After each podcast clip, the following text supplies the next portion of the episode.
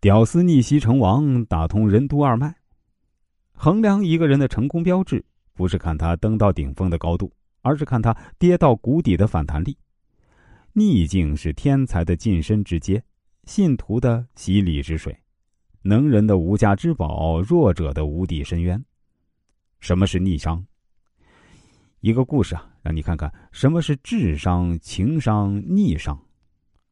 我舅舅的大儿子就是我的表弟啊，从小学到大学啊，学习成绩都特别好。头脑特别聪明，他跟身边的亲戚朋友关系也特别融洽，亲戚朋友啊都特别喜欢他。但是上了大学之后呢，因为我舅舅和舅妈离婚了，他整个人呢就彻底变了，回来也不怎么走亲戚，而且学习成绩一落千丈。学校打电话给我舅舅说他总是旷课，天天啊就在网吧里玩游戏。我舅舅特别生气，就问他为什么不好好上学。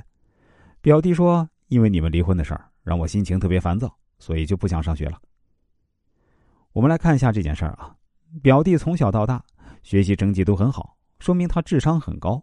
他在老家跟亲戚朋友的关系也都特别好，大家都喜欢他，说明他的情商也很高。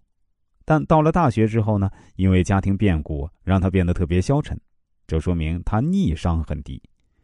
所以我们会发现，一个人即使智商很高、情商很高，但逆商很低的话呢，基本遇到点挫折就崩盘了。这也解释了社会上为什么有那么多学历很高但事业却一塌糊涂，甚至只能啃老的大学生，就是因为逆商太低，一点挫折和压力就退缩了，就萎靡不振了。面对逆境的三种人：放弃者、扎营者、攀登者。人生其实就是在攀登一座雪山，永远都有三种人。第一种是放弃者。觉得山那么高，我压根儿做不到，直接就放弃了。第二种是扎营者，他爬到一半觉得这也挺好啊，呃，我不想再爬了，就在这儿扎个营，在这儿待着也挺好。那第三种呢，就是攀登者，就是他已经爬得很高了，但他不想放弃，也不愿扎营，他想再攀登更高的峰，于是啊，选择继续向上攀登。对应到社会中啊，就是这三种人。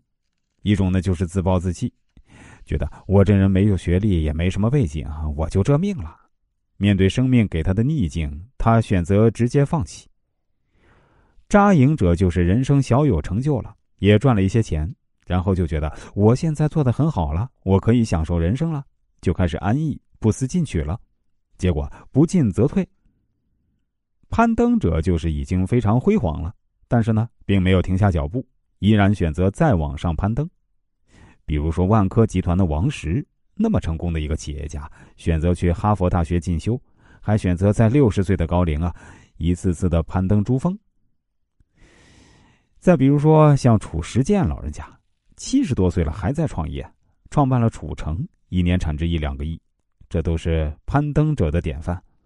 他们在遇到逆境或者顺境的时候呢，都没有选择停下来，而是去继续向上走。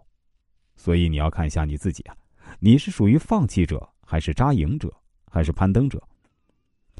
上次我聊到这个话题的时候呢，有个老板跟我说：“他说老师你说的很对，我们在公司里面开会啊，我只要提出一个新的改革方案，永远就存在这三种人，百分之二十的人特别的响应这个新方案，他们就是攀登者；百分之六十的人选择观望，他们就是扎营者；还有百分之二十人呢，一定会选择反对，他们。”就是放弃者。